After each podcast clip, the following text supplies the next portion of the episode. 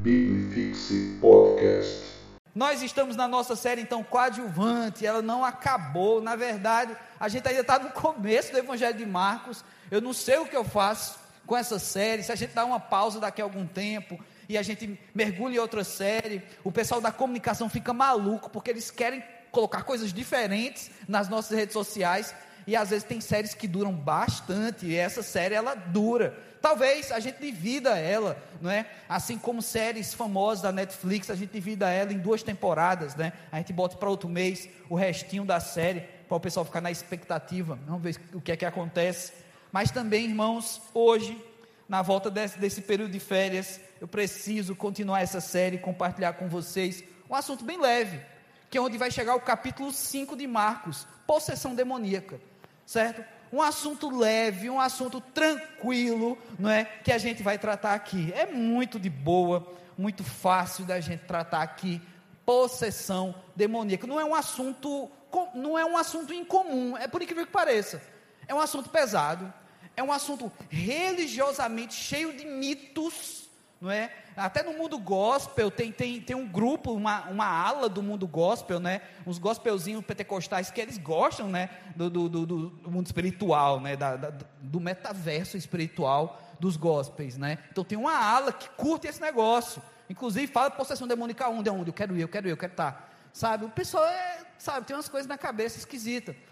E aí é um assunto que ele está na cultura pop. Vocês sabem que eu gosto muito da cultura pop, de filme, cinema, séries e tudo mais.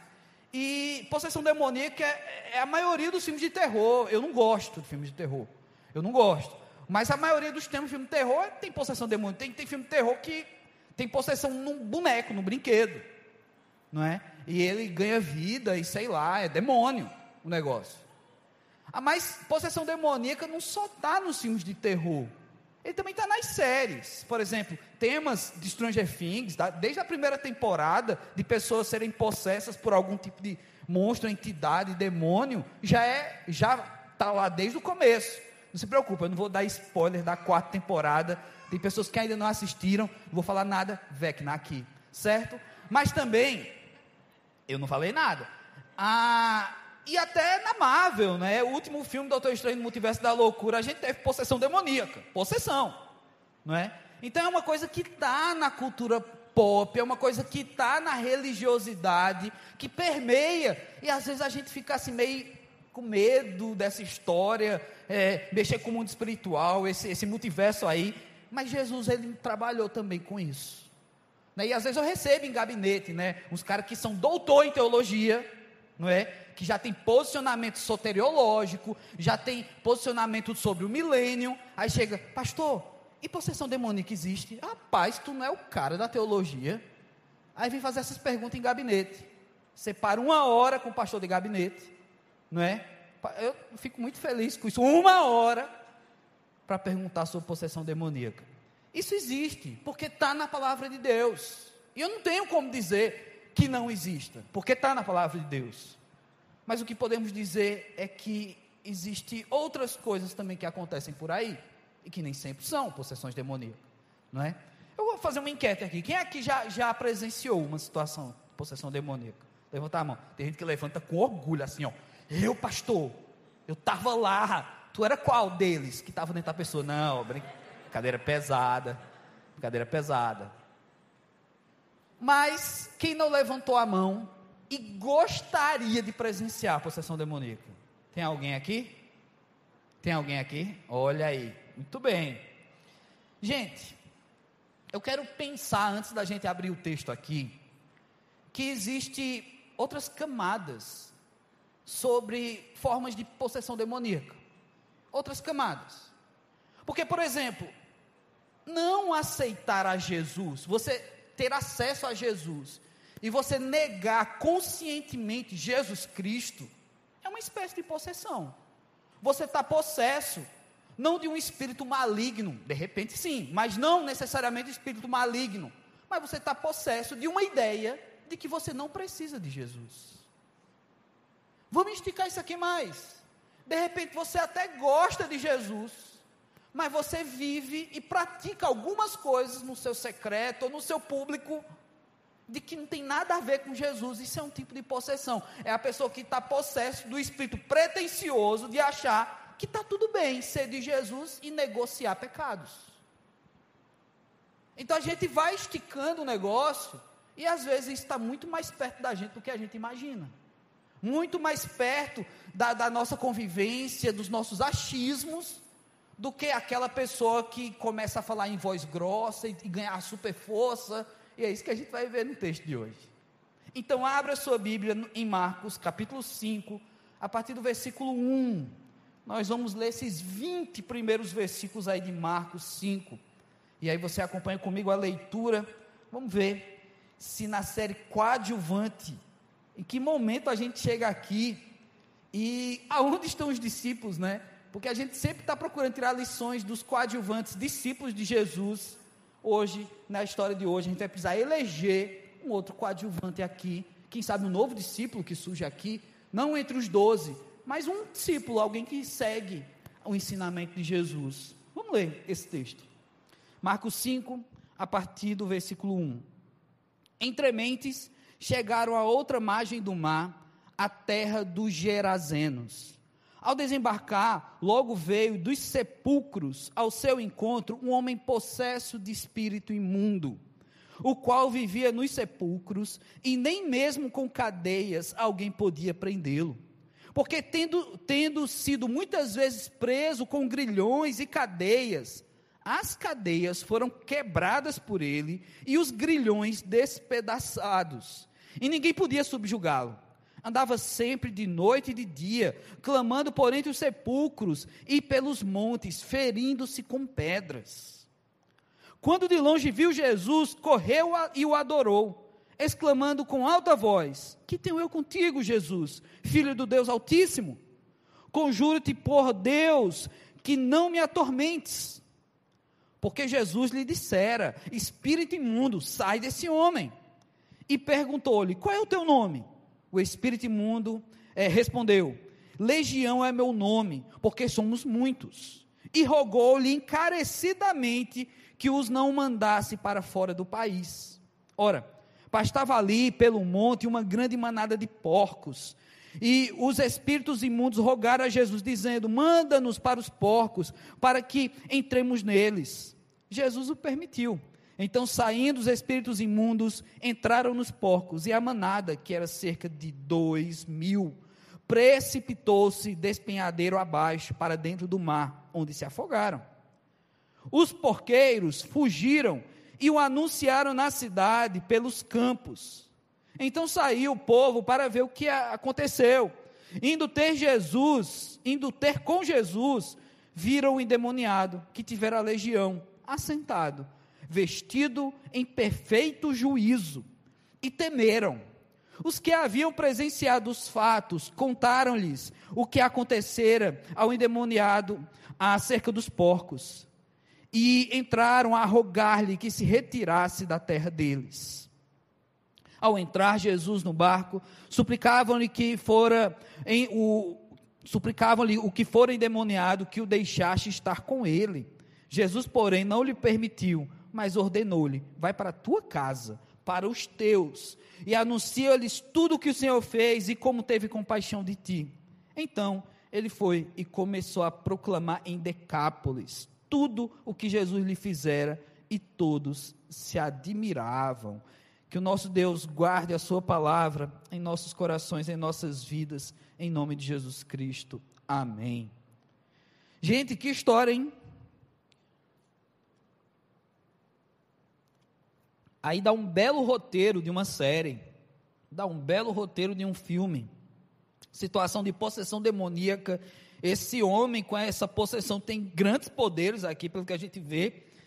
E Jesus trava aqui uma conversa com esses demônios e apenas sem nenhum esforço físico, sem nenhuma força física, mas com seu poder, com as suas palavras, esse homem tem essa situação resolvida, mas outra coisa acontece aqui em paralelo e que promove toda uma situação aqui às pessoas. Em primeiro lugar, eu já quero deixar bem claro: o coadjuvante dessa história é o endemoniado. É dele que a gente vai tentar tirar lições para as nossas vidas. E aí você já deve estar pensando, mas pastor, toda vez você no final faz aquela aplicação, fazendo com que a gente se coloque no lugar do, do coadjuvante da história. Um discípulo, um Pedrinho da vida, não é? Pedro, quando eu falo Pedro da Bíblia, não é o acorda Pedrinho, sabe? É toda uma situação. E como é que o pastor agora vai fazer uma aplicação nos colocando como um cara desse, um endemoniado? Mas aí você já tem um spoiler que eu dei no começo, onde de repente nós somos possessos de espíritos que nos afastam de Deus, que nos faz ter a pretensão de acreditar que está tudo bem negociar pecado nas nossas vidas e que isso de repente está mais perto de nós do que a gente imagina. Olhando para essa história, dos versículos 1 ao versículo 13, a gente tem o Jesus, nosso Senhor Jesus Cristo aí. E ele nesse mundo espiritual vindo à tona. Esse que eu falei no começo, esse multiverso aqui espiritual, aparecendo e acontecendo diante dos nossos olhos, pelo menos como leitores, não é? Aqueles que têm medo, não querem nunca presenciar uma possessão demoníaca, podem pelo menos ler um texto como esse e, e dizer: puxa vida, isso aconteceu. E olha como aconteceu. A gente tem uma situação aqui em que esse homem que vai na direção de Jesus, isso já deve chamar a nossa atenção. Esse homem que é o coadjuvante dessa história, não é o principal. Infelizmente, muitas vezes a cultura pop faz com que os endemoniados sejam os, os protagonistas das histórias. O protagonista é sempre Jesus aqui. E aí nós temos esse coadjuvante, um homem endemoniado. Esse demoniado, na, no contexto aqui, ele já me deixa muito chocado, porque ele vai na direção de Jesus. Guarda isso aí, o endemoniado vai na direção de Jesus. Ele não está fugindo de Jesus. Ele não está. Chegou Jesus, corre negado, para dentro, falando para dentro, né? Porque a gente vai perceber aqui que era uma galera que estava dentro desse cara. Ele vai na direção de Jesus. Isso me deixa muito chocado. Porque tem muito crentinho já vestindo roupa de crente que foge de Jesus. E eu leio um texto da Bíblia endemoniado indo ao encontro de Jesus. Um endemoniado, eu vou repetir isso tantas e tantas vezes. Porque tem um bando de crente fugindo de Jesus, porque não quer ser seguidor de Jesus. É crente, gosta dos crentes gosta da igreja, a cultura gospel é até legal, mas foge quando tem que ser discípulo, quando tem que seguir os passos do mestre, quando tem que pagar preço, foge. E eu vou repetir: o endemoniado vai ao encontro de Jesus. Isso me chama muita atenção. E aí, quando tem todo esse contexto, e o texto, na, na, na formatação desse texto, na roteirização de que Marcos decidiu escrever, a forma como ele trouxe aqui, dá a impressão que quando é apresentado esse endemoniado, o que ele fazia, tudo, e quando ele vai na direção de Jesus, a, dá a impressão que é, Jesus ainda não tinha tido nenhum contato com ele, mas no meio aqui, a gente vê que Jesus já havia dito já havia mandado, ordenado que os demônios fossem expulsos aqui. Então, é no, na maneira como foi escrito. Mas o que acontece aqui, vamos tentar imaginar o contexto, que é assim que Jesus avista aquele homem, aquele homem avista Jesus, Jesus já manda os demônios sair dele. E aí tem toda uma narrativa aqui explicando quem é esse cara. Não o RG, o CPF dele, mas dizendo que esse homem ele era conhecido na região como um homem que tinha demônios que lhe dava super força. Porque o texto vai dizer que esse homem, ele quebrava algemas. Esse homem era colocado em prisões. E prisões naqueles dias era um negócio muito forte, sabe? Era o que eles tinham de maior, entre aspas, tecnologia para prender pessoas, desde paredes muito grossas a grades de ferro muito grossa, e esse homem quebrava isso. Ele rompia as prisões. Ninguém conseguia segurar ele.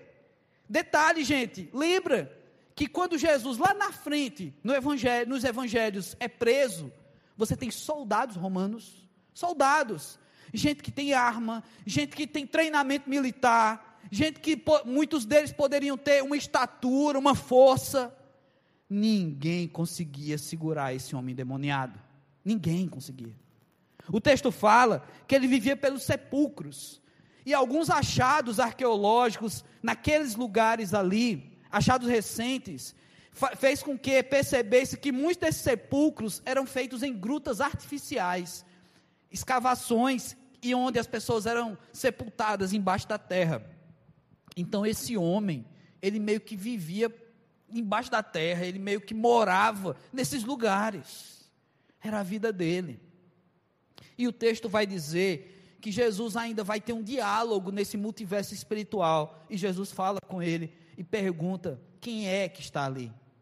E a resposta desse homem é que é uma legião, porque são muitos os demônios. Gente, no contexto dessa galera, nessa época, você sabe o que, é que significa legião? Legião é um grupamento de soldados. Tem galera aqui do serviço militar. Sabe o que é grupamento, sabe o que é esse ajuntamento de soldados. A legião no Império Romano era um agrupamento de 2 a 6 mil soldados. 2 mil a 6 mil. Então, quando esse demoniado fala que é a legião que está nele, a galera que estava aqui ouvindo sabia o que é que isso significava. Não é dois demônios, não. Não é promoção, não. Pague dois e leve dez. De dois a seis mil demônios. É isso que quer dizer legião. E aí, nesse contexto todo, me chama a atenção uma outra coisa. O próprio homem possesso, ou seja, os espíritos imundos, pedem três coisas a Jesus. Olha isso. Olha isso primeiro você viu que ele veio na direção de Jesus. Eu já repeti isso bastante no começo. A primeira coisa que os espíritos imundos pedem, não me, não me atormentes. A Jesus. Olha que inversão, né?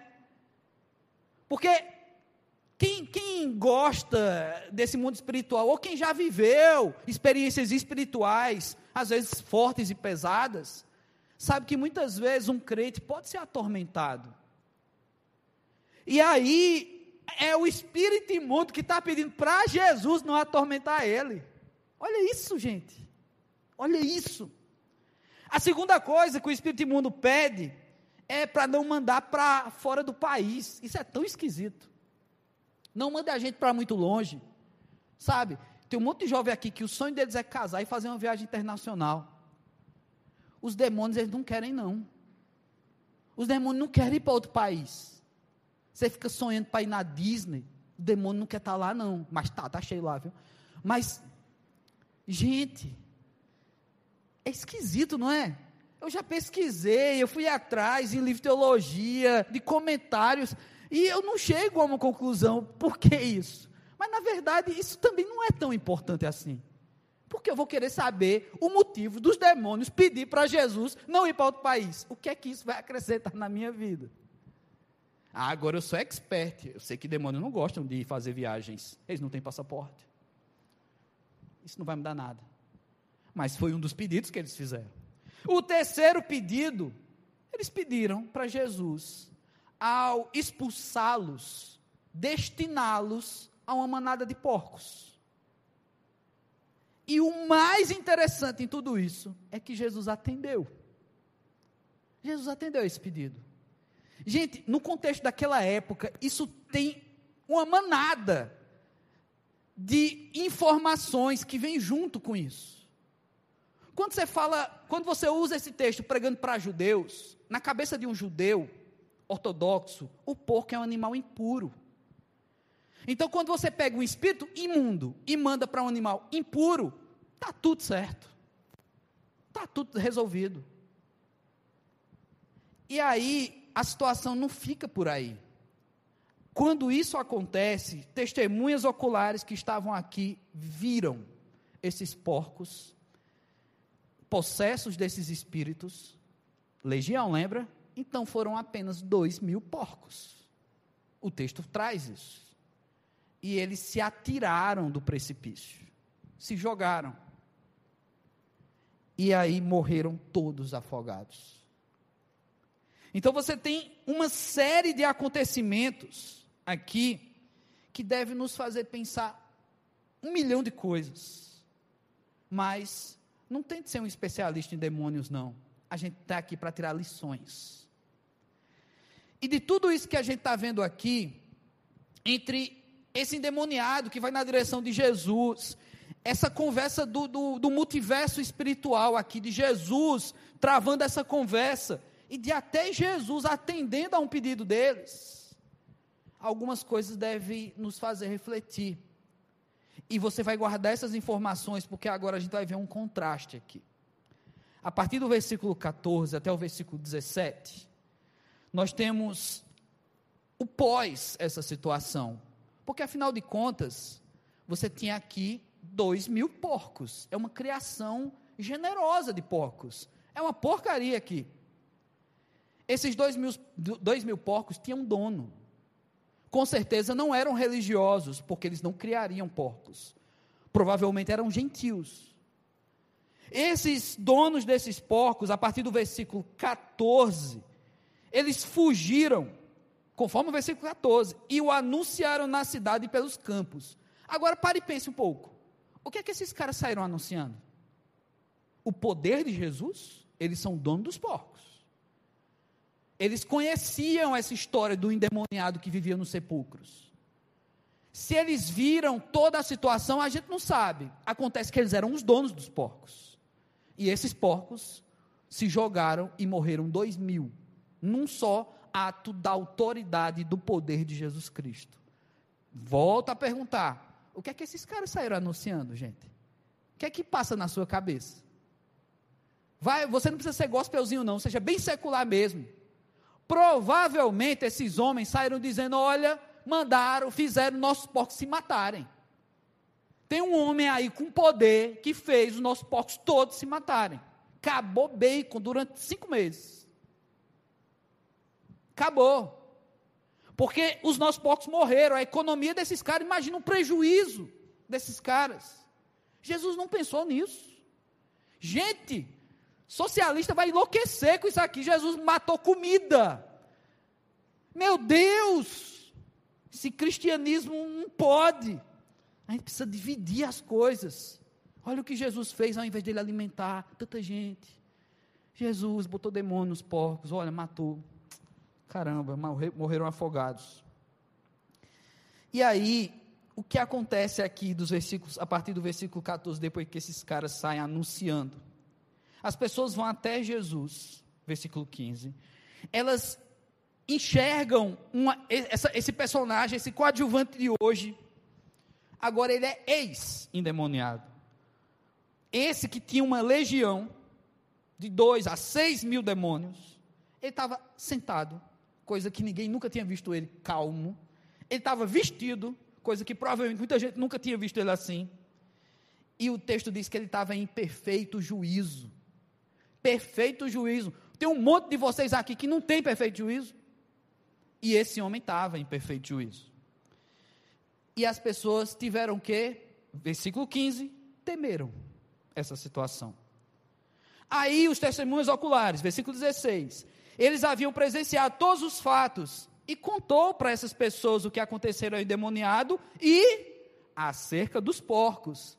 Porque não basta ter um homem liberto, sabe? Não basta ter um homem agora podendo viver uma vida de qualidade, uma vida que vale a pena. Um homem que estava a vida inteira pelos sepulcros, se cortando, metendo pedra no corpo, vivendo de forma desumana, um animal, possesso de milhares de demônios. Isso não era suficiente, porque a história também tinha os porcos, e as pessoas estão incomodadas com isso. Então, versículo 26, 16, vai dizer que eles estavam também contando a história dos porcos. E versículo 17, as pessoas começaram a rogar-lhe que se retirasse da terra deles. Quem se retirasse, gente? O endemoniado? Jesus Cristo. Jesus Cristo. Então, por que eu pedi para você guardar aquela informação do primeiro bloco, versículo 1 a 13? Dos três pedidos dos demônios. Da, da atitude do endemoniado ao, indo ao encontro de Jesus e tentando negociar ali a expulsão daqueles demônios com Jesus Cristo. Porque aquele endemoniado, aqueles espíritos imundos, eles sabiam quem era Deus ali. Eles reconheceram, é tanto, que quando eles veem Jesus, eles tratam Jesus da maneira que pessoas de muita fé trataram nos evangelhos. Jesus Cristo, filho de Deus vivo, filho de Davi. Expressões como essa era de extrema fé, de pessoas que sabiam quem era que estava na frente deles. Isso foi o endemoniado que falou.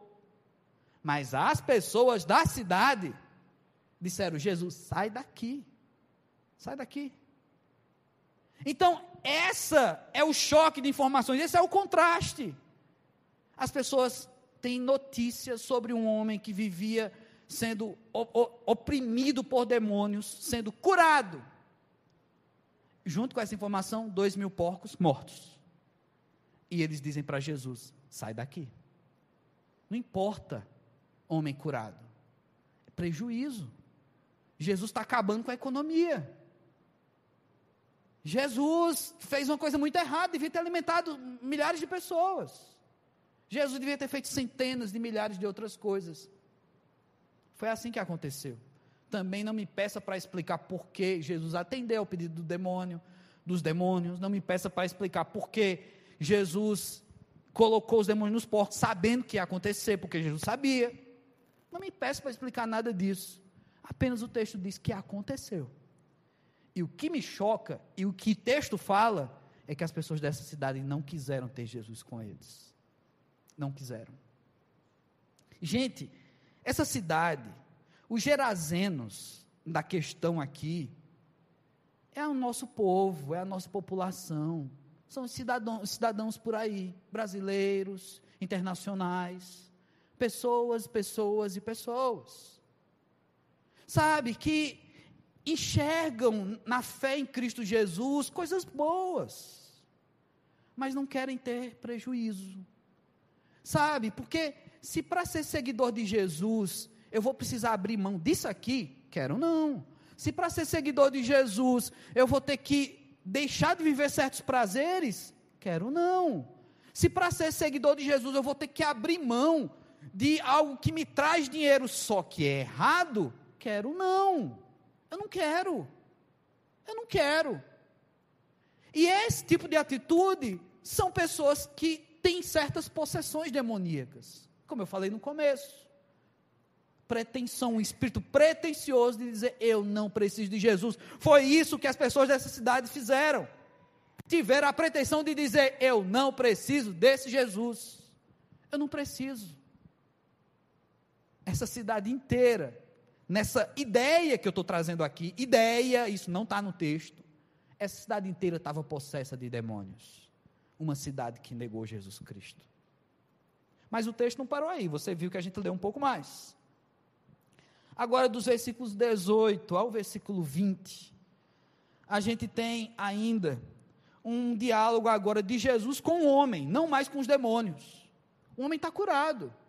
O homem estava sentado, vestido, em plena consciência, em pleno juízo. O texto fala em perfeito juízo. E aí, esse homem, curado, o finalmente o coadjuvante aqui da nossa história, ele tem uma atitude aqui, o homem curado. Ele pede para seguir Jesus. Olha que maravilha, gente. Coadjuvante, tomando uma atitude de discípulo aqui. Ele pede para Jesus deixar ele ficar com Jesus. Olha que maravilha, Jesus, me deixa ficar contigo, eu quero caminhar contigo nesse ministério. Olha que massa. Quantos e quantos eu ouço no gabinete, em mensagem, gente que tem vocação, gente que tem chamado, falando: Pastor, eu tenho um chamado, eu quero fazer isso, eu quero fazer isso. Esse cara é um vocacionado. Ele agora é vocacionado. O cara era endemoniado, agora é vocacionado. Ele quer seguir Jesus, ele quer fazer parte do time de Jesus. E ele pede isso para ele. Quando eu me altero, ele se altera também. Então, eu vou falar bem calmamente. A SMR aqui. Mas, gente, o que é que acontece? Versículo 19: Jesus diz não a um vocacionado. Mas não é um não de dizer tu está proibido de fazer tua missão. O não de Jesus aqui é interessante. O não de Jesus, não venha comigo, porque você tem outro trabalho a, a ser feito. Isso é que é massa. Porque muitas vezes eu conheço vocacionados que se frustram no comecinho da caminhada de chamado de Deus, porque ouviram nãos, nãos de pessoas, não de denominação, não de ministérios, e diz: "Ah, Deus fechou as portas, eu vi um não de um pastor, de uma igreja, de um ministério, de uma denominação". Meu irmão, o reino de Deus é muito maior que ministério, que pastor, que denominação. Isso não é nada diante de Deus, do reino de Deus. O não de Jesus não era proibição dele fazer missões, não. O não de Jesus é porque não era a hora dele estar ali do lado de Jesus. Ele quer fazer parte do time. E Jesus diz: agora tu vai ser atacante agora para fora. Tu vai jogar no meu time agora, só que tu vai jogar em outros campos. E aí o que é que Jesus diz para ele? Jesus, porém, versículo 19, não lhe permitiu, mas ordenou-lhe: vai para a tua casa, para os teus. Olha que coisa importante. Vocacionados, missionários, vai para a tua casa, para os teus. Vai pregar para a tua galera. Ah, pastor, eu tenho um chamado, eu quero ser missionário em Orlando. Deus está tocando o meu coração. Meu coração arde quando eu vejo o Mickey. Eu quero ir para lá. Pois é, meu irmão. Jesus diz: vai para a tua casa, para os teus. Tua casa, tua casa é família, os teus são tua família, teu povo. Mas isso é maior, viu? Porque Jesus continua: anuncia-lhes tudo o que o Senhor te fez e como teve compaixão de ti, ou seja, o conteúdo. Jesus está dando a missão e está dando o conteúdo para ele. Versículo 20. O coadjuvante aí. Então ele foi e ele não ficou chateadinho, não, viu? Olha essa geração, gente pastor disse não para mim, estou magoadíssimo, você é ateu. É a nossa geração. A geração TikTok magoa fácil. Pastor falou um não para mim, meu Deus do céu. Eu estava querendo namorar, o pastor olhou assim: Isso é isso mesmo que você quer da tua vida? Meu Deus, o pastor não entende meu coraçãozinho, meu amor, meu afeto. Pois é, geração sofre com os nãos da vida. Só que a gente tem. E aqui a gente tem um nome de Jesus, olha que bonito. Para um vocacionado. Jesus diz não para ele e ele não vai ficar chateadinho, não vai fazer textão. Vou mudar de igreja. Vou ouvir heresias em outro lugar. Ele vai simplesmente e começa a proclamar, ele obedece a Jesus. O texto fala que ele vai proclamar onde? O que é está escrito aí? Versículo 20. Decápolis. Decápolis não é simplesmente um lugar. Decápolis significa dez cidades. É o significado da palavra Decápolis. Esse cara virou um missionário em potencial, gente. Tu está entendendo isso aqui? Ele não vai para viagem missionária uma vez por ano. Ele vai pregar em dez cidades. Ele vai viver isso. Não estou criticando quem vai em viagem missionária, porque a experiência é massa é para você e para quem está lá também. E muitas vezes, na sua história de vida, no seu momento, não dá para você dedicar. Nem todo mundo tem chamado em tempo integral. E eu entendo isso e respeito isso. Mas esse homem, ele entendeu o chamado dele, mesmo depois de ouvir um não de Jesus. Esse nosso coadjuvante aqui, ele foi pregar o que Jesus mandou e saiu por aí pregando para a sua casa e para os seus. E os seus se distribuíam aqui pelo menos 10 cidades que é que ele foi falar? Versículo 20: tudo que Jesus lhe fizera. E o que é que aconteceu? Todos se admiravam. Pois é, gente. Esse é o coadjuvante da nossa história. Essa nossa história de hoje aqui, ela tem vários elementos, eu sei. A gente traz aqui a, a, uma situação que chama a atenção, assustadora, de possessão demoníaca. Mas o que é contraste nisso tudo é um demônio indo ao encontro de Jesus, um demônio conversando com Jesus, um, um demônio suplicando que Jesus mandasse ele para os porcos. Isso acontece. E você depois tem uma cidade inteira que diz: Não, Jesus, a gente não, quer, não te quer aqui não. É interessante. Um demônio que teme Jesus, que reconhece Jesus, sabe quem ele é, e uma cidade inteira que não faz nada disso. Pois é, gente. Quem são os saudáveis aqui? Quem é o possesso aqui? Quem é que está doente aqui? Esse homem ou essa cidade? O homem foi curado. A cidade não quis Jesus. E o final da história desse nosso coadjuvante tendo essa conversa com Jesus, quando ele, inclusive quando Jesus está saindo de barco, né? Eles chegaram de barco. Essa história de hoje, o final do capítulo 4, que nós pulamos, eu propositalmente pulei esse, esse outro relato, que é o momento que Jesus acalma a tempestade com os discípulos, uma situação de um milagre fantástico, e que você, se você colocar no, no, no YouTube pregação sobre Jesus acalmando a tempestade, vai ter um milhão de pregadores. Aí eu disse, não vou pregar isso não. E aí saltamos. Ele tá, eles estavam se mudando, eles estavam viajando de barco. Essa cidade não recebeu Jesus, o que é que eles fazem? Versículo 20, versículo 18, eles voltam para o barco, eles vão se embora. Eles foram mesmo embora. E aqui você tem Jesus dando um não para um vocacionado, um cara que tem um chamado. Jesus dando uma nova missão para ele. E ele cumpre essa missão. De endemoniado a pregador do evangelho. De endemoniado, um homem que era dominado por espíritos imundos, milhares de espíritos imundos. Agora ele tem um só espírito. Mas o espírito tem todo o poder, o Espírito Santo de Deus. O espírito que tem poder de fazer nova todas as coisas de fazer com que esse homem agora fosse um potencial pregador dessa experiência do evangelho transformador na vida dele. Foi isso que aconteceu com esse homem. E aí eu te pergunto: o que está acontecendo na sua vida? O que é que está acontecendo com você? Talvez nenhum de vocês aqui tenha sido endemoniado no passado. Espero que não. Talvez nenhum de vocês ainda seja endemoniado. Isso eu espero muito que não.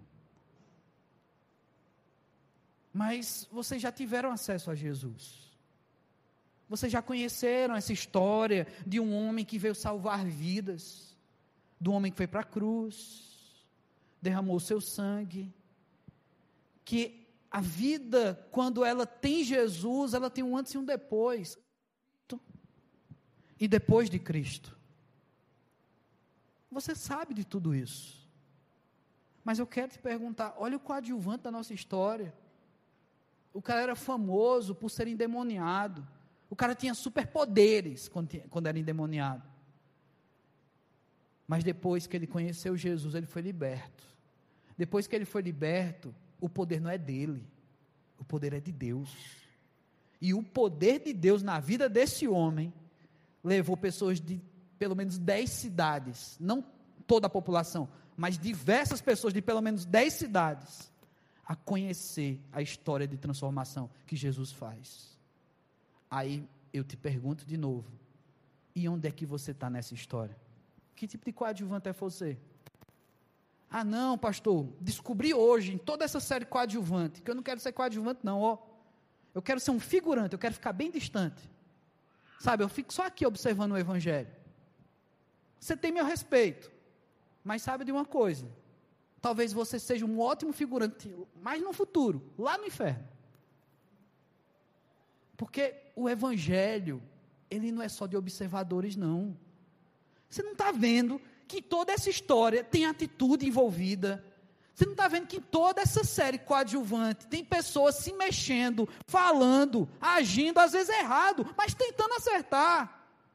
E aí aprende com o mestre, aprende com Jesus. Gente, um bando de pseudos coadjuvantes, pseudos cristãos, pseudos discípulos de Jesus, passivos nessa sociedade aí.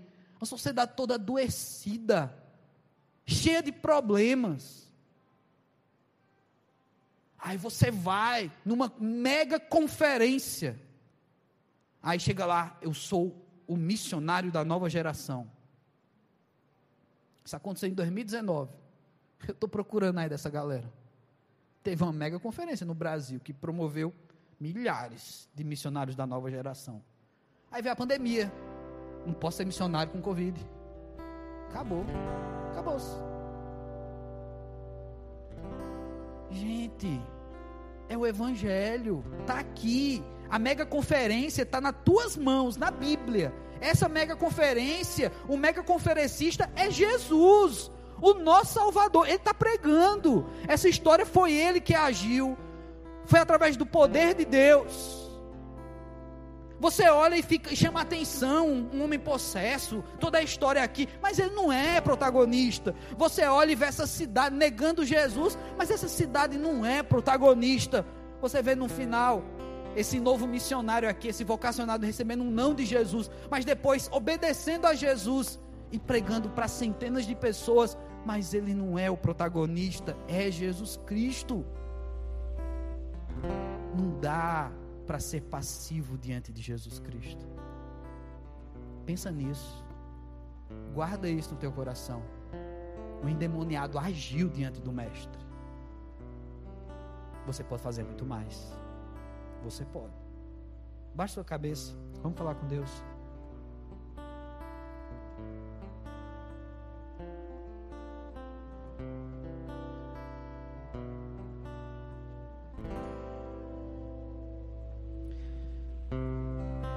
Senhor Deus, aqui estamos nós, Senhor, diante da tua palavra, diante desse imenso desafio, ó Pai, que é seguir os teus passos, Senhor Deus.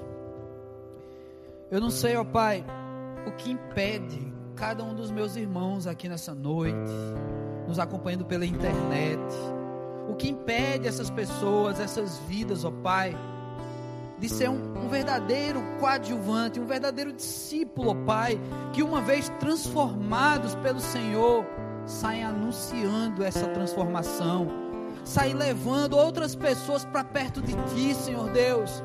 Eu não sei, ó Pai, o que impede cada um aqui, Deus mas que cada um aqui que carrega um tipo de espírito pretensioso, de achar que não precisa fazer isso, de achar que pode ter o bônus de ser cristão, mas não quer abrir mão de certos pecados, Senhor Deus, que isso caia por terra em nome de Jesus, ó Pai.